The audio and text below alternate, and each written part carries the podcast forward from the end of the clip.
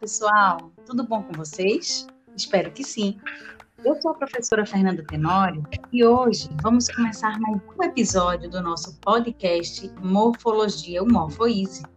E comigo aqui hoje está o aluno Pedro Novis, da graduação em Ciências Biomédicas da Universidade Federal de Pernambuco. Tudo bom, Pedro?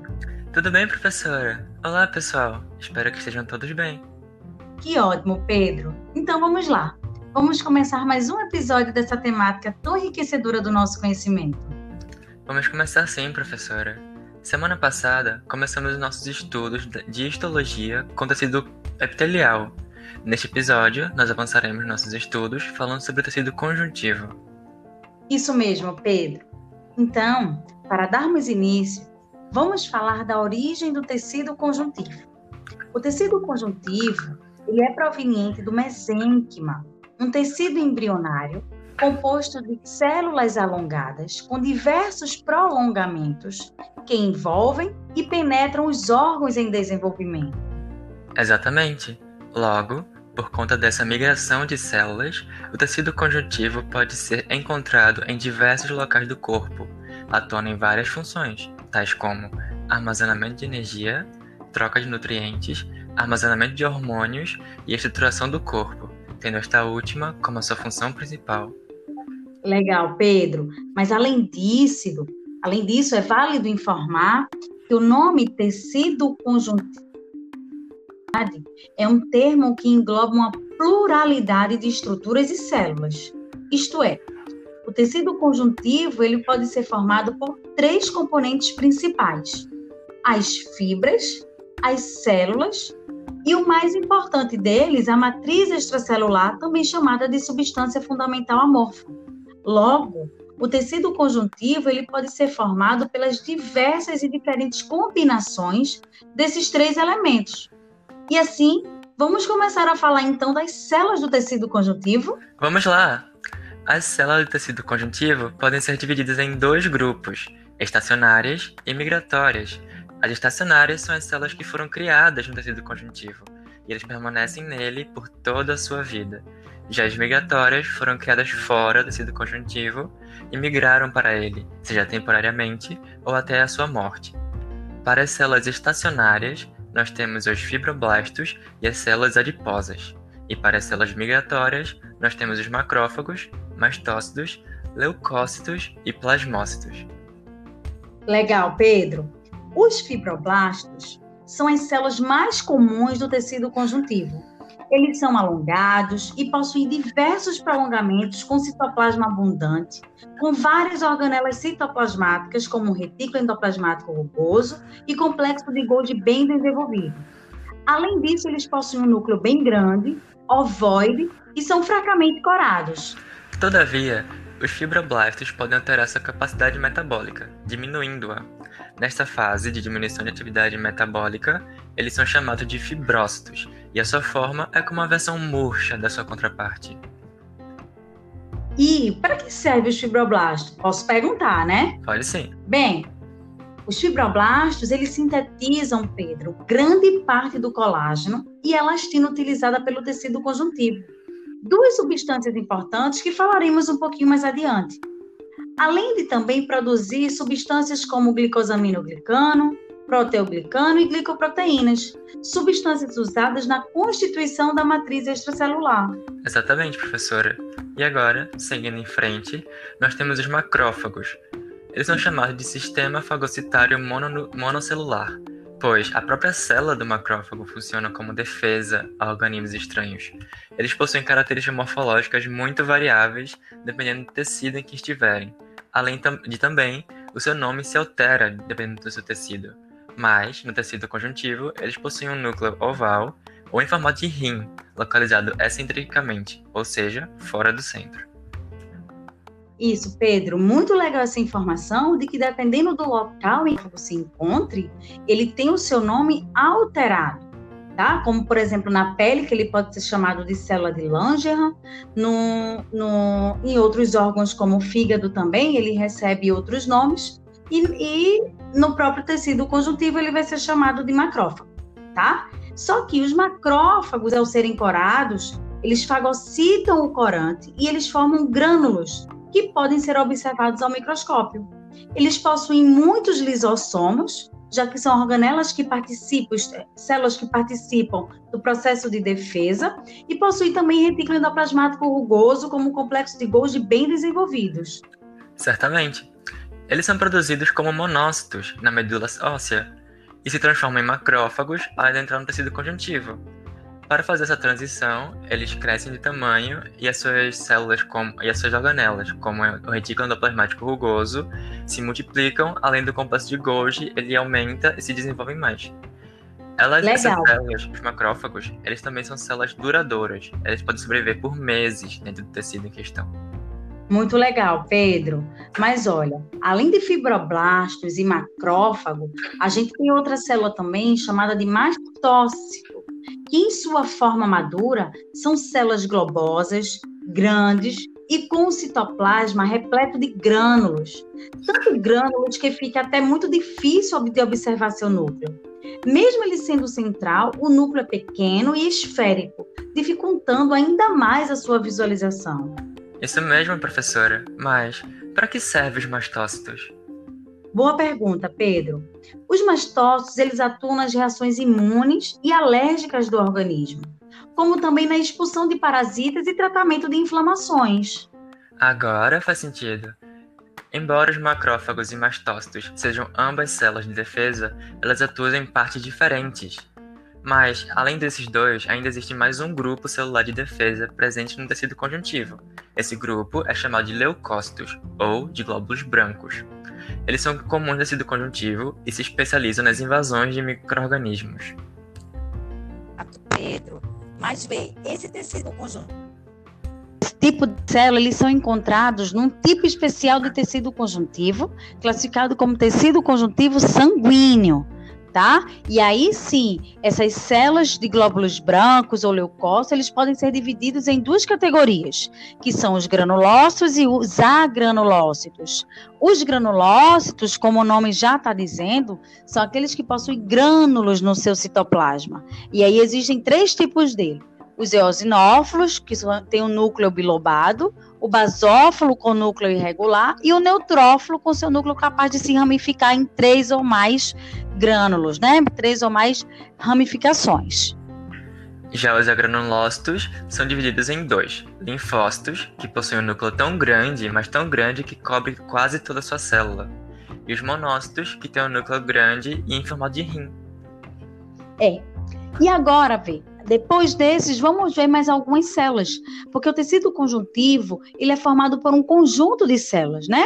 Então a gente já viu macrófago, mastócito, fibroblasto, tem as células que compõem o sangue, mas tem uma célula também muito importante que são os plasmócitos. Os plasmócitos, eles são células grandes, né? Elas são ovoides com um citoplasma bem basófilo, elas têm alta quantidade de retículo endoplasmático rugoso e seu complexo de Golgi, assim também como seus centríolos ficam perto do núcleo da célula. O núcleo ele é excêntrico e esférico. Elas estão em pouca quantidade no tecido conjuntivo normal. Todavia, nas áreas do tecido conjuntivo que são sujeitas à penetração de corpos estranhos, a sua presença é considerável, pois, células, pois essas células atuam na produção de anticorpos para combater a entrada de substâncias e organismos estranhos, além de atuar também na resposta anti-inflamatória. Legal. Por fim, a gente tem as células adiposas, que vão ser estudadas em outro episódio mais à frente do nosso podcast. Bom, talvez tenha sido um spoiler, né? Mas não vamos pensar que acabou esse episódio. Ainda de tecido conjuntivo. Tecido conjuntivo ele tem vários componentes, como por exemplo as fibras. Bem, as fibras são compostas majoritariamente de colágeno, e fazem parte de diversos locais estruturais do corpo. E existem três tipos principais de fibras. São elas as fibras colágenas, as fibras reticulares e o sistema elástico. Bom, começando pelas principais, né? Vamos falar das fibras colágenas, que são diversas e evoluíram para ter diversos níveis de rigidez, de elasticidade, força de tensão, e somente nos vertebrados existem mais de 20 tipos dessas fibras. Além do mais, elas são o tipo mais abundante de proteína no corpo. Mas, dentro do organismo, elas podem ser divididas em quatro grupos para facilitar nosso estudo. São as que formam longas fibras, que são os tipos 1, 2, 3, 5 e 9. Os associados a fibrilas, que podem também ser o tipo 9 e o tipo 7. E também tem as como rede. Esse só é um tipo, que é o tipo 4. E também o último tipo é o de ancoragem, que, que é o tipo 7 também. Isso mesmo, Pedro. E para forma, formar as fibras como nós conhecemos, primeiro três feixes de o tipo se unem virando uma molécula de tropocolágeno, que então vai se conectar a outros semelhantes a ele para formar as fibrilas, que agora elas podem permanecer como fibrilas e aí formar o colágeno do tipo 2, por exemplo. Mas como o colágeno do tipo 1 e tipo 3, eles se agregam e viram fibras. E aí as fibras formadas pelo tipo 1 são as fibras colágenas mais comuns e mais estudadas. Já as fibras formadas pelo colágeno tipo 3 são as fibras reticulares. Essas fibras elas são extremamente finas e elas se conectam umas às outras para formar uma espécie de rede.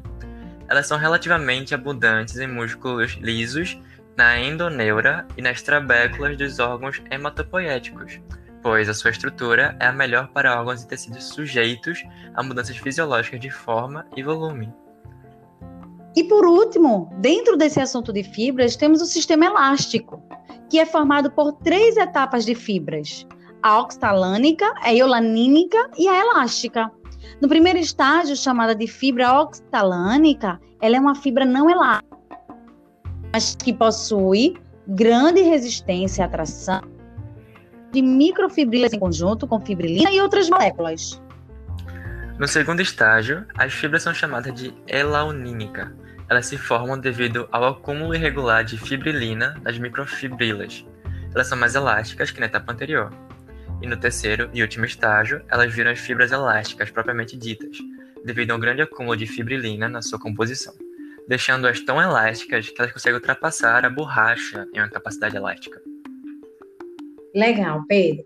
Mas olha, além de tudo isso aí, ainda tem um fator importante, muito importante dentro do tecido conjuntivo, que é a substância fundamental amorfa. Esse vai ser o último componente do tecido conjuntivo a gente estudar, mas não menos importante que os outros, porque ela confere ao tecido conjuntivo a capacidade de consistência, elasticidade e resistência do tecido além de também funcionar como meio de transporte de nutrientes e de substâncias pelo tecido, assim como deste tecido para um outro. A matriz extracelular, como também é chamada, ela pode ser composta de diversas formas diferentes, mas seus componentes principais são macromoléculas aniônicas e glicoproteínas multiadesiva, como também fazem uso de proteínas receptoras encontradas no lado exterior das células do tecido. E agora, finalmente por fim do podcast, temos os tipos de tecido conjuntivo. O primeiro deles é o tecido conjuntivo propriamente dito, que pode ser dividido entre frouxo e denso. O frouxo, ele suporta tecidos que são sujeitos à pressão e a atritos pequenos. É um tipo muito comum encontrado em diversos locais do nosso corpo. É, ele possui todos os elementos estruturais que nós vimos anteriormente: células, fibras, matriz extracelular, não havendo predominância de nenhum dos componentes. Ele tem uma consistência delicada, flexível e é bem vascularizado. Todavia, não é muito resistente a trações. Já a sua contraparte, o propriamente dito denso, é adaptado para oferecer resistência e proteção aos tecidos. Logo, ele é menos flexível, porém é mais resistente à pressão. Mesmo assim, possui os mesmos componentes que o frouxo, mas em quantidades diferentes. As fibras colágenas do denso podem ser organizadas de uma orientação definida, dando a ele o nome de modelado, que nessa forma modelada ele aguenta muita pressão de uma certa distância, mas não de outra, um certo vetor no caso, e na sua organização defini não definida, que é o não modelado, ele pode aguentar pressão de vários vetores, mas não muita. Legal, Pedro. Além dessa classificação, o tecido conjuntivo, ele pode ter outras classificações. tá? Então, outro tipo, por exemplo, é o tecido elástico, composto por feixes espessos e paralelos de fibras elásticas. Todavia, não é um tipo muito frequente no organismo. Ele é muito delicado e forma uma rede tridimensional para dar suporte ao organismo. Além disso, existe uma classificação muito especial do tecido conjuntivo, onde aí a gente vai encontrar o tecido conjuntivo ósseo, o tecido conjuntivo adiposo, o tecido conjuntivo cartilaginoso, o tecido conjuntivo sanguíneo.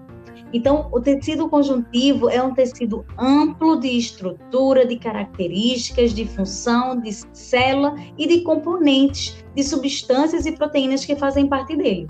Então, muito legal estudar o tecido conjuntivo. E aí, Pedro, desde já eu já queria te agradecer por mais um episódio.